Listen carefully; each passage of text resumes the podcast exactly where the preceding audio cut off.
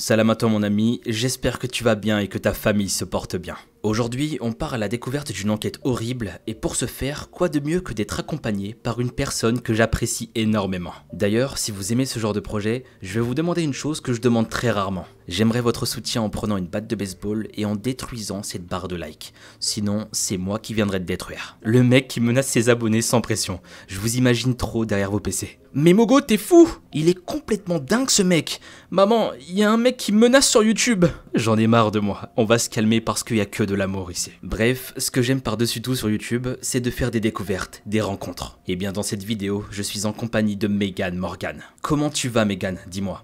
Et surtout pour ceux qui ne te connaissent pas, si tu peux te présenter. On dirait pas que je suis en train de lui faire passer un entretien là Bref, bref, c'est parti, c'est à toi Megan. Eh ben écoute, ça va très bien Mogo. Moi c'est Megan, je vis actuellement au Canada et je suis une grande passionnée de criminologie. Je suis heureuse d'avoir le plaisir de partager ce moment avec vous aujourd'hui dans la découverte de cette affaire absolument horrible.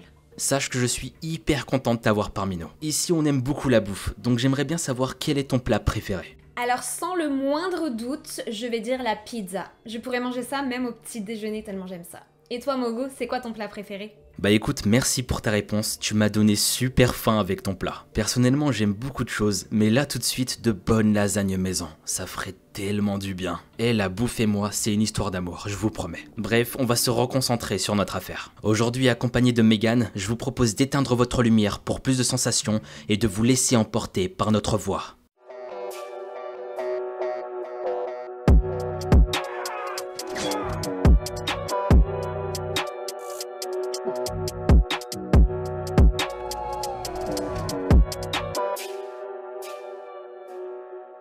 Vous savez ce que c'est que le plus beau métier du monde selon moi? C'est d'être maman, tout simplement. Je pense que le jour où tu auras un enfant, ta vie prendra un autre tournant. Le monde que tu connaissais jusqu'à aujourd'hui changera complètement. Et je suis tout à fait d'accord avec toi, Mogo. C'est le rêve de nombreuses femmes que d'avoir un bébé. Le voir grandir et s'épanouir à tes côtés, je pense qu'il n'y a rien de plus beau au monde. Si l'on vous dit ça aujourd'hui, ça n'est pas pour rien. Vous allez voir que l'histoire que l'on va vous raconter dépasse tout ce que vous pouvez imaginer. Nous allons découvrir aujourd'hui l'affaire d'Hélène Campion, une affaire à la fois triste et vraiment horrible. On va tout d'abord essayer de comprendre comment tout a commencé en s'intéressant à la vie d'Hélène et de sa famille. Accrochez-vous bien car niveau émotion, ça va être quelque chose. C'est parti.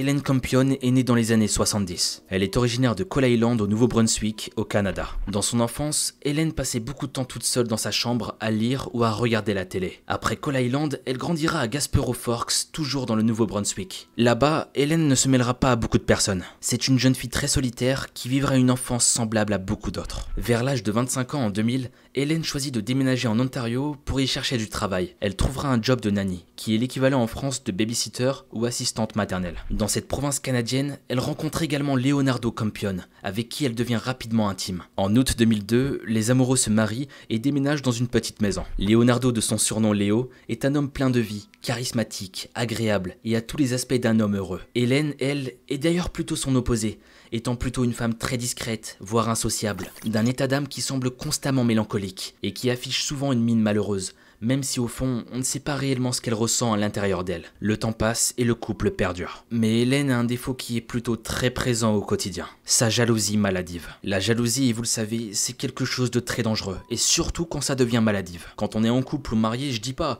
un peu de jalousie et un peu de possessivité, ok, ça passe. Mais quand ça prend le dessus et qu'on est sur quelque chose d'invivable, là c'est synonyme de destruction. Et je vous dis pas le nombre de personnes qui ont fini par briser leur relation comme ça. Il y en a tellement que ça fait peur. Enfin bref. Megan, je te laisse poursuivre, car là justement, on arrive sur quelque chose de très piquant. Un jour, Hélène Campion va se persuader que Léo avait une relation avec une autre femme. Et bien qu'elle n'en avait pas le cœur net, un spectre froid et glacial se mit à planer sur le couple, celui de la méfiance. Et à ce moment-là, personne n'avait la moindre idée que ce spectre allait se révéler sous la politesse exacerbée de Léo. Le 8 août 2003, Hélène met au monde sa première fille, Serena. Durant les premiers mois de sa vie, la fillette aura de nombreux problèmes de santé et se verra côtoyer très régulièrement les médecins.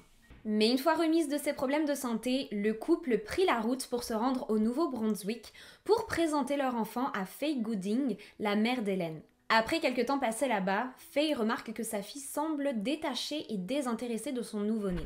Mais elle ne lui en tiendra pas rigueur car ceci est un sentiment qui arrive assez régulièrement aux femmes qui deviennent mères pour la première fois. Environ un an et demi après, leur deuxième fille viendra au monde en mars 2005 ils l'appelleront Sophia. Les deux petites filles avaient de longs cheveux blonds et étaient le portrait craché de leur mère. On aurait dit que les parents avaient tout pour être heureux, et ils semblaient l'être. Mais lorsque l'on regarde au-delà de la douce surface des apparences, on découvre alors que de nombreux secrets viennent faire voler en éclats ce miroir de faux semblants.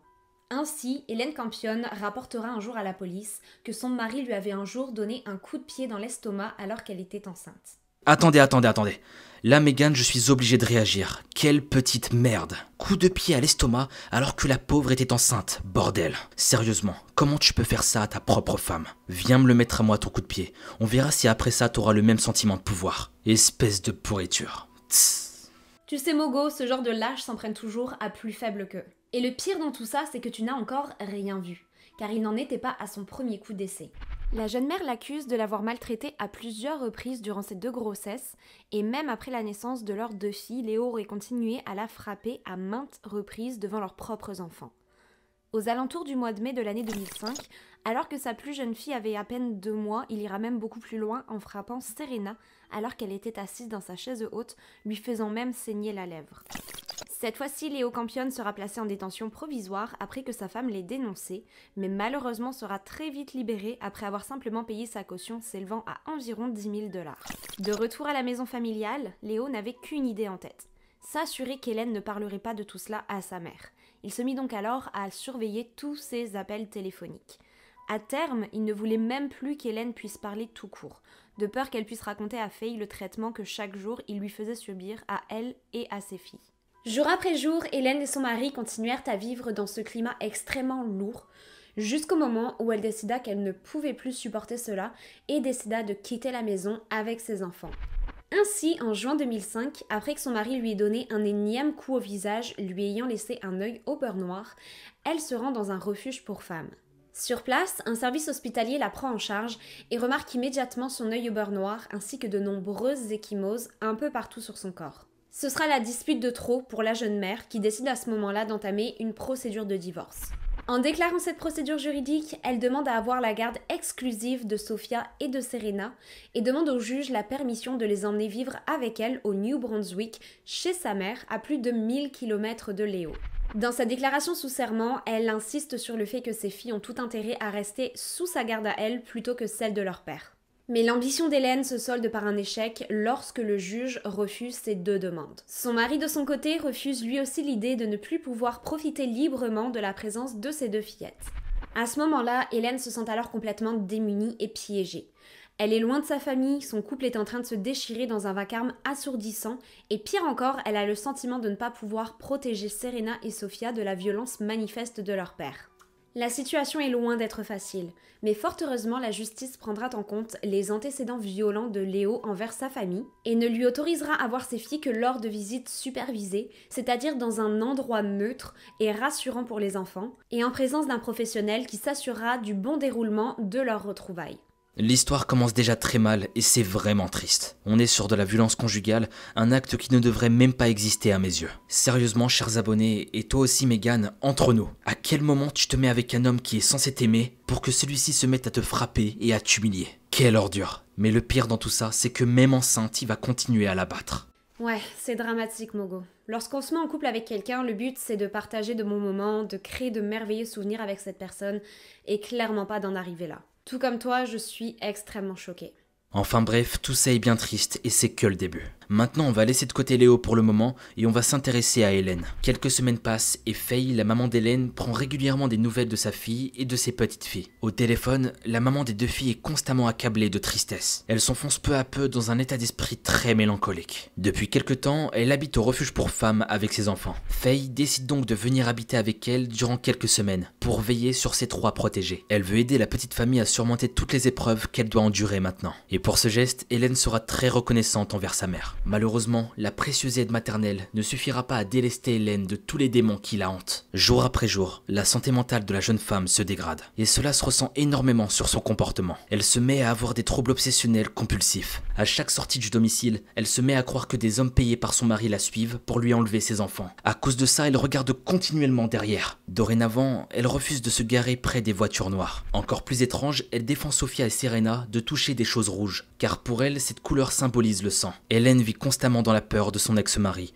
et dans celle de perdre ses deux filles. Son comportement empire, elle a besoin d'aide. La charge de deux enfants est trop lourde à porter sur ses épaules, qui commencent à céder, d'autant plus que sa mère ne peut pas rester éternellement auprès d'elle. Hélène se tourne donc régulièrement vers la famille de Léo, et notamment vers ses ex-beaux-parents, Diego et Anna. Le couple est toujours très heureux de pouvoir s'occuper de leurs petits-enfants, mais à chaque nouvelle visite, il constate la progression et la dégradation physique et mentale d'Hélène. Diego décrit qu'un jour, Hélène est venue frapper à leur porte. Elle avait Serena près d'elle et Sofia dans ses bras. Très rapidement, il s'aperçoit que les filles, comme leur mère, avaient l'air plutôt maigres que d'habitude, et il a remarqué qu'Hélène avait l'air vraiment absente et perdue. Cela se voyait dans son attitude, et Diego déclara plus tard sous serment la phrase suivante. Hélène et les enfants semblaient être sous nutrition et désorientés. Ils étaient perdus. Ce jour-là, Diego et Anna encouragèrent leur ex-belle-fille à laisser les fillettes chez eux. Et aussi, ils vont lui proposer de prendre quelques temps pour qu'elle s'occupe de sa santé. Plus précisément, ils conseillent à Hélène de se tourner vers le centre hospitalier psychiatrique Royal Victoria, et c'est ce qu'elle va faire. Là-bas, les médecins constatent l'état alarmant de la jeune femme et lui font passer quelques tests. À l'issue de ces examens, un diagnostic est donné. Hélène est dans un état mental très inquiétant et très avancé. Bien que la jeune femme soit dans cet état, elle parvient courageusement à mettre des mots sur ses angoisses. Ainsi, lors de ce séjour, elle déclarera à une infirmière la phrase suivante. J'ai peur de me faire du mal ou de faire du mal à mes filles.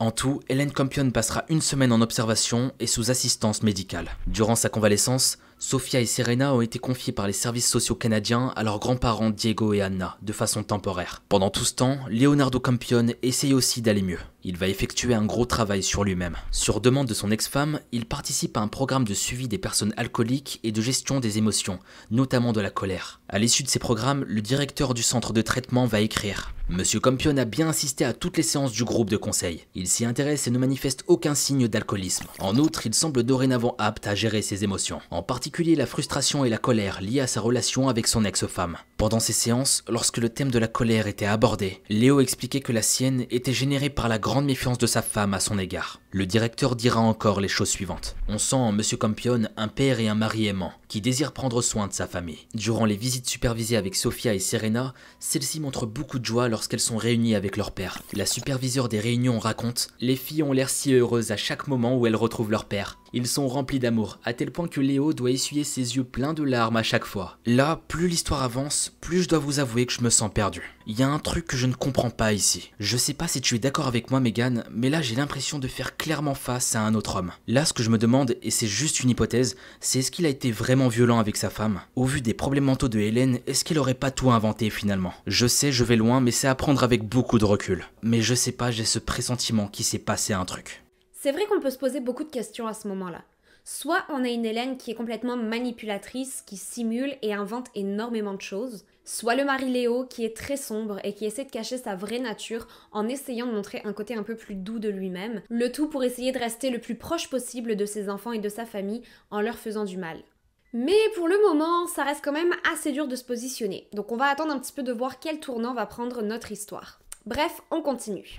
Petit à petit, certaines personnes qui sont assez proches du couple commencent à avoir un avis plutôt positif sur Léo, au grand désarroi d'Hélène, qui semble ne pas croire à aucun moment que son ex-mari n'ait pu changer. Mais certains pensent qu'il a le droit à une seconde chance. Après tout, les gens peuvent changer.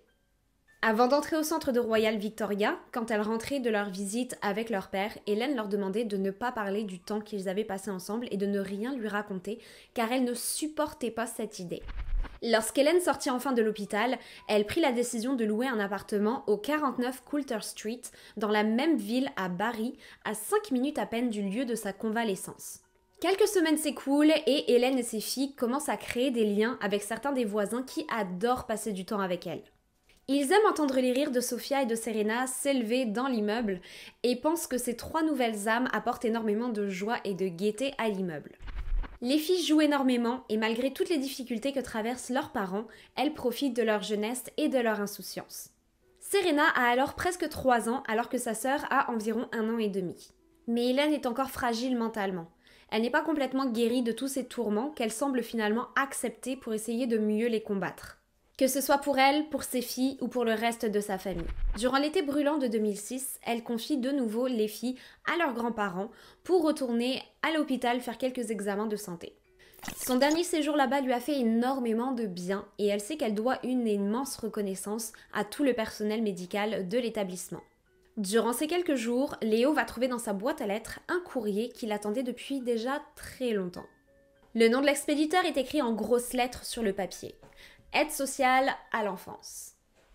Léo s'empresse de l'ouvrir et de la lire et découvre avec soulagement que les services sociaux lui autorisent une nouvelle visite à Sofia et à Serena.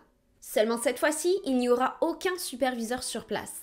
Et mieux encore, si tout se passe bien, il n'y en aura plus jamais dans le futur. Léo Campion vient d'être enfin autorisé à revoir ses enfants sans l'accompagnement de la justice. Pour lui, cela signe la fin d'un combat avec lui-même.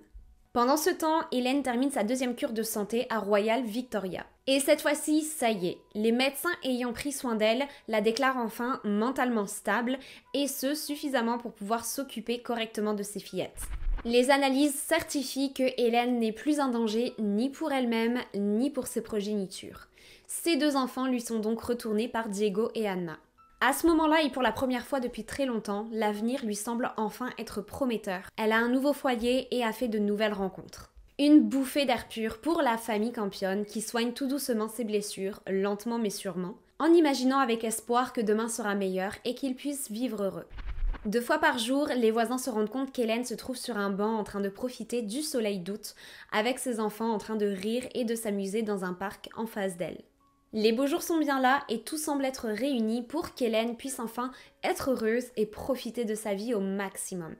Mais je t'arrête tout de suite, Megan. Si on parle aujourd'hui de cette affaire, c'est qu'il va se passer malheureusement quelque chose de dramatique. Croyez-moi, j'aurais aimé que tout se déroule bien. J'aurais vraiment aimé. Comme vous devez le deviner, quelque chose de très obscur se cache derrière ces jours ensoleillés, et on va le découvrir ensemble. Les voisins d'Hélène, qui connaissaient l'historique de la famille Campion, ont décidé d'apporter leur pierre à l'édifice dans leur reconstruction familiale. Ils vont prendre l'initiative d'écrire une lettre à l'aide sociale à l'enfance, rapportant les vertus d'Hélène et ses actions qui montrent à quel point elle semble être une mère exemplaire. Deux mois plus tard, Hélène emmène ses enfants à une marche contre les violences domestiques. Peut-être une façon de raconter à ses enfants l'importance de certains combats. Après ça, la jeune maman recevra quelque chose de la part d'un certain Anthony Faciano. Il est le co-responsable du programme de travail mental au centre hospitalier de la Royal Victoria. Il lui a donné un courrier officiel lui vantant toutes ses qualités, toutes ses compétences en tant que mère accomplie et exemplaire. Il décrira les mérites et le courage d'Hélène, qui a su par sa force et son courage continuer à se battre dans une grande adversité, renforcée d'autant plus par ses problèmes mentaux passés. Bref, Hélène est une âme méritante, une mère avec un grand M, une femme qui ne peut qu'inspirer le respect. C'est presque la fin du mois de septembre, et l'ex-mari Leonardo, comme nous le disions, a dorénavant l'autorisation de revoir ses filles sans la tutelle de l'État. La question de la garde des enfants est donc remise sur la table. Lors d'une audience, Léo a déjà laissé entendre qu'il parlait de l'état dépressif de sa femme. Il a aussi parlé des conditions de vie qu'elle fait subir à Sofia et Serena. Il a dit que le nouvel appartement était inférieur aux normes et inapproprié pour des enfants. Mais cette audience programmée au début du mois d'octobre est un coup de poignard dans le cœur d'Hélène. Elle ne voulait pas se résoudre laisser cet homme être en contact régulier avec les deux êtres les plus précieux qu'elle avait au monde. Elle ne peut pas laisser ce monstre s'occuper de ses bébés. C'est impossible, cette pensée est trop dure à imaginer. Elle est même insupportable à ses yeux. Les jours passent et on se rapproche de plus en plus de cette date, ce jour obscur qui changera leur vie à jamais. À la fin de ce même mois, la jeune femme décide de faire un grand tri de toutes les affaires de ses filles et quelques-unes des siennes. Ainsi, elle va distribuer à des gens et à des associations une montagne d'habits, plein de jouets et d'affaires pour nourrissons, et quelques petites choses comme des ustensiles de cuisine. Les voisins en discutaient et se posaient des questions. Tu es au courant? Hélène a distribué beaucoup de ses affaires aujourd'hui. À mon avis, elle veut faire un grand rangement pour repartir de zéro, avant la date de l'audience pour la garde. L'audience est programmée pour le 3 octobre 2006 exactement. Nous sommes le 1er octobre et c'est la fin de la journée. Hélène range des affaires chez elle et en parle avec ses voisins. Elle va leur confier les choses suivantes. J'angoisse à l'idée de ce rendez-vous. J'ai peur de perdre la garde de mes filles. Je ne veux pas perdre la garde de mes filles, je ne peux pas. Au-dessus de l'immeuble d'Hélène, ce soir, le ciel s'assombrit lentement. Le soleil a disparu, laissant le banc et l'herbe désert le bâtiment pétrifié dans l'obscurité. L'orage qui était lointain est désormais omniprésent, lourd et écrasant. Maintenant découvrons l'horreur de cette affaire et comment tout ça va se finir. Banks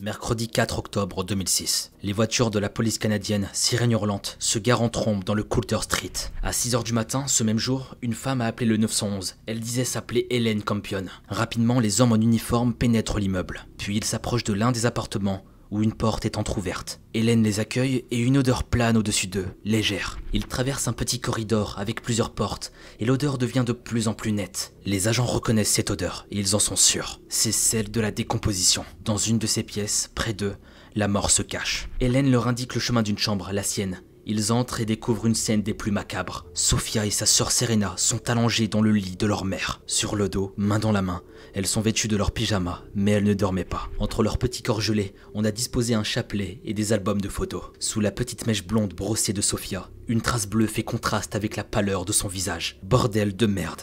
J'ai vraiment de la peine pour ces enfants qui sont partis bien trop tôt et je dois vous avouer que j'ai vraiment des frissons à raconter cette histoire. Ça me fait vraiment, vraiment de la peine. Dans un coin de la pièce, la police trouvera également une cassette vidéo. Cette cassette contient plusieurs enregistrements. Sur l'un d'eux, daté du 2 octobre 2006, on y voit Serena assise en train de regarder la télé. La petite fille jette un coup d'œil vers la caméra. Derrière, un bébé pleure, c'était Sophia. On devine que c'est sa mère qui tient l'appareil pour filmer. Elle prend plusieurs angles et se met à parler avec une voix tremblotante et légèrement psychotique. C'était vraiment terrifiant. Ah oui, le voilà, le fameux appartement sale et déplorable.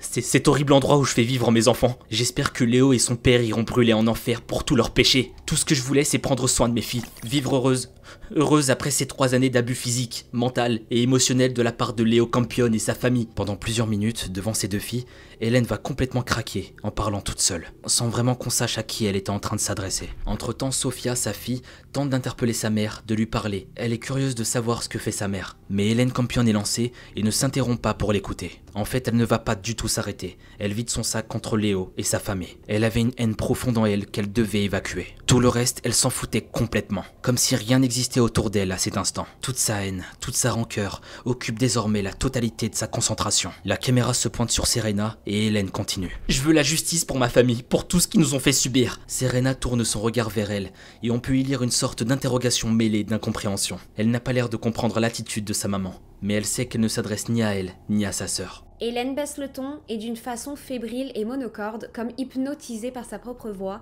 dira les choses suivantes. La justice ne nous a pas été rendue. Elle n'a rien fait pour nous. Elle n'a fait que leur donner toujours plus de droits. Ce n'est pas juste, ce n'est pas juste et c'est cruel. Mes filles et moi sommes des honnêtes citoyens, et eux, ce sont des immigrés qui mentent, volent et sont associés à des personnes criminelles. Tout ce qui est possible de faire d'horrible, ils le font. Et maintenant, ils ont tous les droits. Ma pauvre petite fille de 3 ans, je dois tout faire pour la protéger. Sophia interpelle de nouveau sa mère, se collant cette fois-ci à elle. Hélène retourne alors la caméra vers elle pour la filmer, et son timbre de voix change en une seconde, devenant plus gai, comme une sorte de fausse jovialité, vous savez ce réflexe humain que l'on a lorsque l'on sait que l'on va s'adresser à un enfant de moins de 2 ans. Elle répond à sa fille et soudain la vidéo se coupe pour en faire place à une autre. Dans ce nouveau plan, on y voit Serena en train de dessiner à même le sol. La luminosité est plus faible, on croirait qu'il s'est écoulé peut-être une heure ou deux à ce moment-là, et Hélène demande alors à sa fille Hey Serena, sais-tu qui t'aime le plus? Serena répond alors Maman, et la vidéo se coupe. Cet enregistrement est arrêté à exactement 20h39, mais il reste deux minutes sur la bande de son. La cassette indique qu'il était 20h27 au début de l'enregistrement de l'avant-dernière vidéo. Sur ce nouveau film, on y voit Hélène s'asseoir sur le canapé pour se mettre face caméra. Elle est seule, terriblement seule, et se met alors à bredouiller très doucement. Et elle dit J'enregistre cette vidéo pour. Mais alors, dans une tristesse incontrôlée, son visage se défigure et elle éclate en sanglots. Elle ajoute Léo, es-tu content? Puis son regard devient fixe. Elle regarde alors droit vers l'objectif.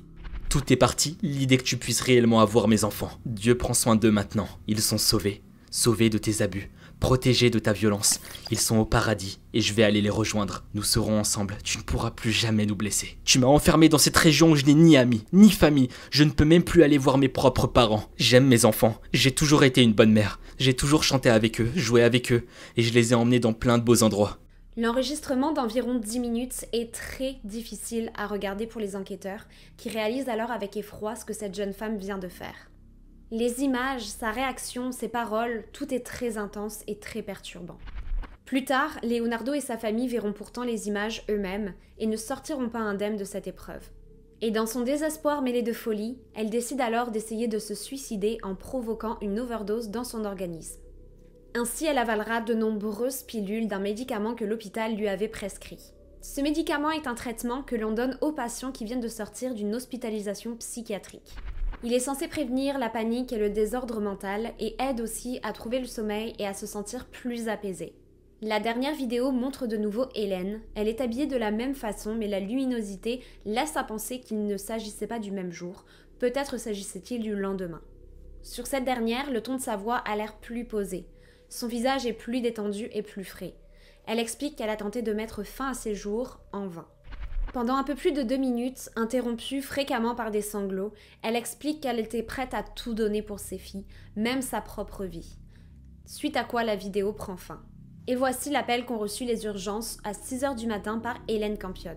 Mes enfants sont morts. Ils sont morts dans mon lit. J'ai avalé une boîte de médicaments et quand je me suis réveillée, mes enfants étaient morts.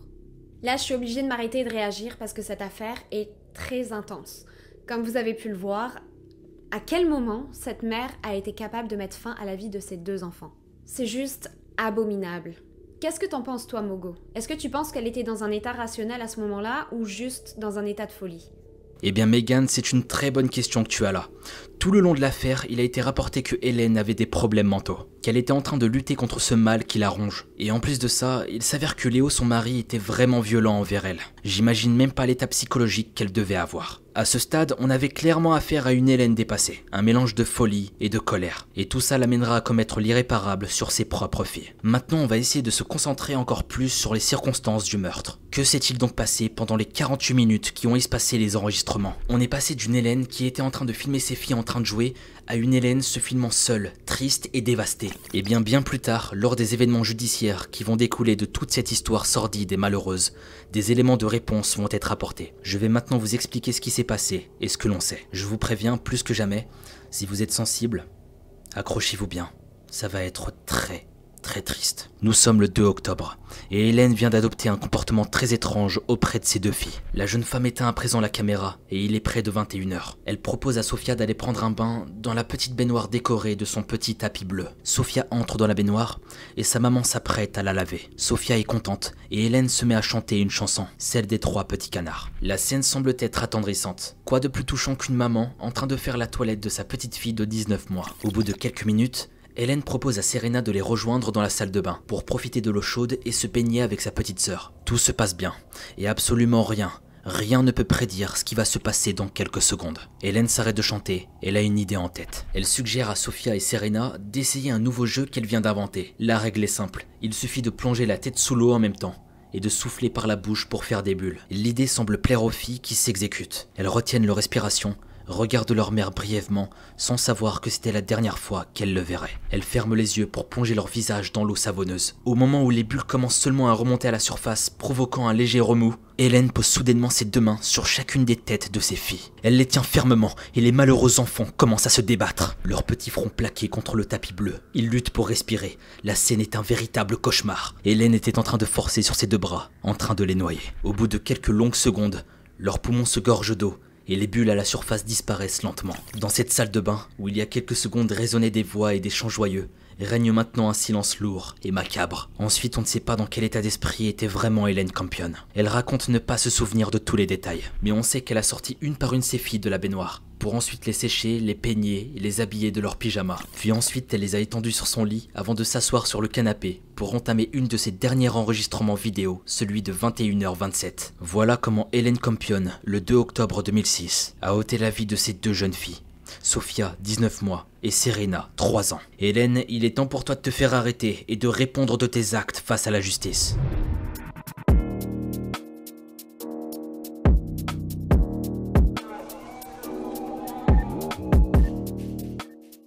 Hélène a donc été emmenée par la police pour être interrogée le 4 octobre 2006. Cela faisait déjà deux jours que les fillettes avaient été tuées et une autopsie allait être réalisée par des médecins légistes de la police canadienne. Hélène, en état de choc, entre dans le commissariat local. Un avocat commis d'office a tout de suite été prévenu et il fut capable d'échanger ces quelques mots avec elle. Ne répondez pas à toutes les questions si vous le voulez, mais ne dites pas non à tout ce qu'on vous demande. Dans la foulée, elle est mise en garde à vue dans une petite pièce. Un homme et une femme entrent ensuite dans cette pièce et l'homme vient s'asseoir très proche d'elle comme pour commencer une conversation assez intime. Il pose une tasse de café face à elle et commence à classer ses papiers. Il entame ensuite un monologue. Ok madame, je suis ici pour vous poser quelques questions, afin de mettre au clair les événements de la journée. Hélène répond fragilement avec un simple ok, comme pour acquiescer. Dans un premier temps, il est de mon devoir de vous annoncer que vous avez été inculpé de deux meurtres au premier degré, et il est important que vous compreniez cela. Est-ce que vous comprenez bien cela, madame? Oui, je comprends cela, répondit-elle d'une voix tremblante. Nous sommes ici pour comprendre ce qui s'est passé. Au Canada, un meurtre au premier degré commis en pleine possession de ses moyens est automatiquement condamné à la prison à vie, avec possibilité de sortir après 25 ans minimum derrière les barreaux. La jeune maman, voûtée sur sa chaise, écoute son interlocuteur parler d'une voix assurée et monocorde. Son visage est inexpressif. On dirait qu'elle ne réalise même pas l'ampleur de la situation. Ses yeux vacillent entre la table, les yeux de l'homme et la tasse encore chaude. Madame Campion, que s'est-il passé ce matin? Avez-vous appelé le 911 Oui, mais je ne me souviens pas de ce que je leur ai dit.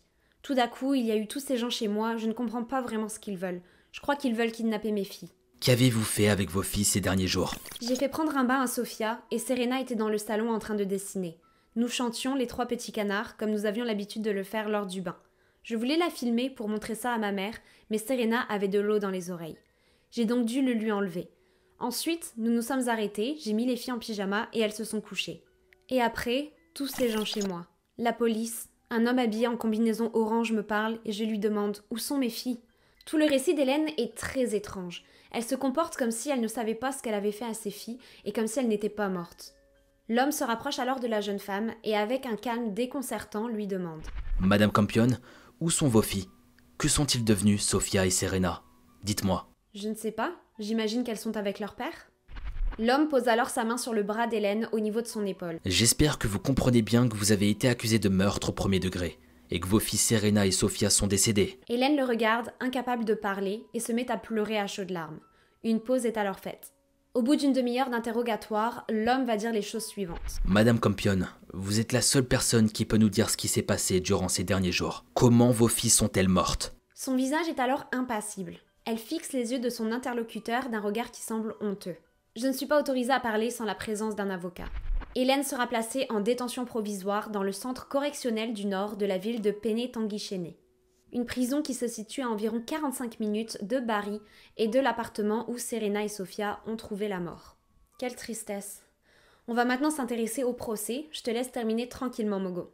Eh bien écoute Megan, avec plaisir. Pour résumer, on a donc une Hélène qui est arrêtée, et elle est accusée de deux chefs de meurtre au premier degré. Cependant, il faudra 4 ans avant que le procès commence. C'est énorme. Durant ce procès qui durera 7 semaines, il a été diffusé quelques passages des enregistrements où l'on voit Serena, Sophia et Hélène. L'avocat de l'accusation soulignera la façon dont Hélène parle de ses enfants au passé et en évoquant l'au-delà, ce qui démontre qu'elle savait ce qui s'était passé. Cette mère que vous voyez là savait qu'elle allait tuer ses enfants. À partir du moment où elle a commencé à filmer, son plan était très clair. Ce qu'elle avait en tête allait se passer. C'est tellement troublant. J'aimerais juste avoir ton point de vue, Megan, concernant cette mère. Si pour toi elle était complètement malade mentalement, au point de ne pas savoir ce qu'elle allait faire, ou si au contraire elle était consciente et qu'elle savait parfaitement et exactement ce qu'elle allait faire. Tout d'abord, je tiens à dire que cette affaire est absolument horrible. Savoir qu'une mère a été capable de tuer de sang-froid ses enfants, ça me retourne l'estomac. Ensuite, pour répondre à ta question, j'ai personnellement l'impression qu'elle était plutôt lucide à ce moment-là, car dans ses vidéos, on peut voir qu'elle a l'air de savoir de quoi elle parle et fait des allusions étranges à l'au-delà et ce genre de choses. Ça nous laisse donc penser qu'elle était complètement lucide lorsqu'elle a commis l'irréparable. Et alors on peut se poser la question, pourquoi? Pourquoi avoir fait ça? On comprend que euh, dans son passé, elle a vécu des événements traumatiques, qu'elle a dû passer du temps hospitalisée suite à cela, donc il y avait certainement cela qui jouait aussi. Mais tout de même, c'est juste impensable ce qui s'est passé. Ça relève du mystère ce qu'elle a fait sérieux. C'est comme si elle avait été possédée par le diable. De toute façon, il n'y a aucune raison rationnelle à ce qu'elle a fait. Il n'y a pas de raison. Faut pas chercher. À quel moment tu vas faire ça? Ça me paraît tellement improbable. Je sais même pas comment un tel acte peut exister. Enfin bref, poursuivons. Les allégations d'abus contre son ex-mari, Léo Campion, ont également été déposées en preuve, tout comme les antécédents de maladie mentale d'Hélène Campion. Faye Goodin, sa mère, a été le premier témoin à appeler la défense de sa fille. Lorsque Madame Goodin est entrée dans la salle d'audience, elle a échangé avec sa fille un sourire fatigué. Elle prend ainsi la parole, et dans ce qu'elle va raconter, Hélène semble avoir eu une enfance assez normale. Elle a eu un petit accident de voiture à l'adolescence. une vie d'école secondaire bien remplie, une année au collège communautaire pour suivre une formation d'aide à domicile, ensuite une succession d'emplois, dont un comme nounou à temps plein pour une famille voisine. Sa mère précise que sa fille, durant cette période, aimait les enfants. Elle les aimait et ses petits bouts de étaient très heureux avec elle. Puis à environ 20 ans, elle a déménagé en Ontario pour travailler comme babysitter. Dans l'année qui a précédé son départ, dit sa mère, elle a passé beaucoup de temps seule, beaucoup de temps à lire et à regarder la télévision. Gaspero Forks était une ville assez isolée. Hélène ne se mêlait pas à beaucoup de gens, elle semblait déprimée. Selon Madame Godin, sa fille a rencontré Léo Campion vers l'année 2000. Et lors de la première visite du couple au Nouveau-Brunswick, les choses semblaient tendues. La mère de Léo Campion aurait été critique envers Hélène. Elle ne semblait pas trop l'aimer. Sa fille semblait très fatiguée, sur les nerfs. Elle l'appelait souvent au téléphone. Après son mariage avec Léo, ils sont partis en lune de miel. Même à ce moment-là, Hélène appelait constamment sa mère. Elle en a eu pour près de 200 dollars d'appels téléphoniques. Plus tard, quand la mère venait rendre visite à Hélène, elle semblait réservée en présence de son mari. Elle devait faire ce qu'il voulait et faire les choses comme il le voulait. À nouveau, elle semblait dans une espèce d'anxiété. Ma fille était stressée et fatiguée. Elle ne mangeait pas ou très peu. C'est après la naissance de Serena, lorsque le couple est venu au Nouveau-Brunswick pour montrer le nouveau bébé, que Madame Goodin a remarqué que la tension était montée d'un cran. L'acné de Madame Campion est revenue, et même sur les photos qu'elle prenait. Elle avait le bébé sur ses genoux, mais elle ne semblait pas intéressée par lui. Comme désengagée, c'était assez troublant. Un jour, à l'extérieur avec un couple, elle a eu une dispute assez virulente, qui n'est partie de rien. C'est pour dire à quel point elle était sur les nerfs. C'était au printemps 2004. Pendant l'année suivante, ma fille n'a plus voulu prendre mes coups de téléphone, sauf une fois. Là, elle nous a reproché à mon mari et moi de n'avoir envoyé que 5 dollars pour la carte de Pâques de Serena. Ce jour-là, elle m'a raccroché au nez raconte Madame Goodin. Un jour, peu après la naissance de Sophia, Hélène va passer un coup de fil à sa mère. Elle pleurait en lui racontant que Léo l'avait frappé et que l'aide sociale à l'enfance était venue à la maison. Elle a alors décidé de partir dans un refuge pour femmes et d'y emmener les enfants. Elle est revenue à Gasporo Forks pour une visite de trois semaines cet été, juste avec les filles. Mais là encore, Faye Goodin remarqua le manque d'intérêt de sa fille envers ses enfants. Elle raconte qu'Hélène était tout le temps au téléphone, à parler à des gens en Ontario. Elle ne semblait pas s'occuper des filles, elle ne semblait pas vouloir s'en occuper insiste-t-elle. Au moment de devoir partir de chez ses parents, Hélène a dit à sa mère qu'elle ne voulait pas retourner en Ontario, et elle s'est mise à la supplier pour qu'elle l'accompagne. Ce qu'elle a accepté parce qu'elle était inquiète pour sa fille et ses petits-enfants. En revenant d'Ontario, elles se sont donc toutes les quatre installées provisoirement au refuge pour femmes. Là-bas, Hélène semblait craintive et laissait de nouveau de côté Serena et Sophia et évitait de croiser les autres femmes. Elle avait l'impression d'être meilleure que les autres, a déclaré Madame Goodin. Mes filles lui avaient expliqué qu'elles étaient toutes les mêmes, toutes des femmes battues par leur mari en recherche d'aide. Un jour, elle avait exigé de sa mère qu'elle prenne une photo d'elle avec ses filles pour la raison précise qu'elle souhaitait que ses filles sachent qu'elles avaient une mère. Sur cette photo, comme beaucoup d'autres, on y voit une Hélène ayant l'air tremblante, triste et mince. Ses filles, elles, ont de l'anxiété dans le regard, on a l'impression qu'elles ne sont pas à l'aise du tout. L'avocat à la défense de la jeune femme, une certaine Marie Kremer, dira qu'Hélène était mentalement malade et que ses troubles mentaux la rendaient incapable de savoir ce qui était moralement bien ou mal, ce qui devrait la rendre criminellement non responsable. Elle dira également que la jeune femme avait été diagnostiquée, entre autres, comme porteuse de troubles de la personnalité et de stress post-traumatique. Mais l'accusation n'était pas d'accord avec Madame Kremer. Elle affirma qu'en dépit de sa maladie, Hélène était très consciente de ce qu'elle faisait et qu'elle n'avait aucun problème à distinguer le bien du mal et n'avait fait cela que pour empêcher son mari d'avoir la garde de leurs enfants. À un moment, lors du procès, il a été dit que l'accusé avait quitté son mari parce qu'il était violent. Mais ces accusations d'agression auxquelles Léo faisait face ont été suspendues après que son ex-femme ait été accusée de meurtre. Le jury a délibéré à la fin de ces sept très longues semaines en prenant le temps à la réflexion. Le troisième jour de la semaine suivante, ce dernier fit une réclamation auprès du jury pour des éclaircissements concernant la notion de moralement répréhensible. On eût pu y voir une chance peut-être pour Hélène de voir sa peine allégée, mais malheureusement pour elle, l'explication des jurés ne changera pas l'issue de leur jugement. Enfin, le lundi 15 novembre 2010, plus de 4 ans après la mort de ses filles, le juré rendit enfin son verdict. Ils ont déclaré Frances Hélène Campion coupable de deux chefs de meurtre au premier degré dans la mort par noyade de ces deux jeunes filles. Hélène s'est effondrée en pleurant après la lecture de son verdict et tout son corps tremblait.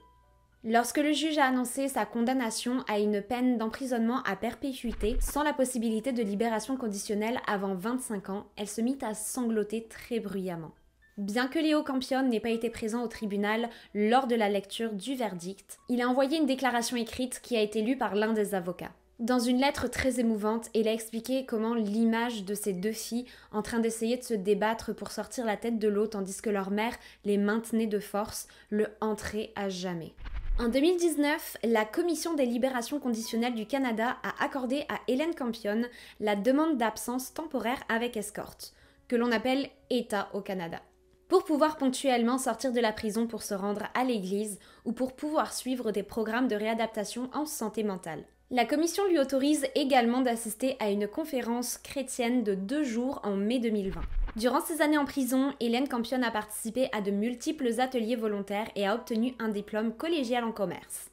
Tout au long de son incarcération, elle est restée très fortement liée à sa foi chrétienne et la commission des libérations conditionnelles écrira d'ailleurs sur elle que ses futurs projets contribueront à établir encore davantage son évolution et sa réadaptation. Ils ajouteront Vous avez à ce jour démontré beaucoup de croissance personnelle et un bien-être mental accru acquis grâce au soutien de l'aumônerie. Le personnel pénal vous considère comme motivé, poli et facile à vivre. Votre risque d'évasion et votre risque pour la sécurité publique sont tous deux considérés comme très faibles.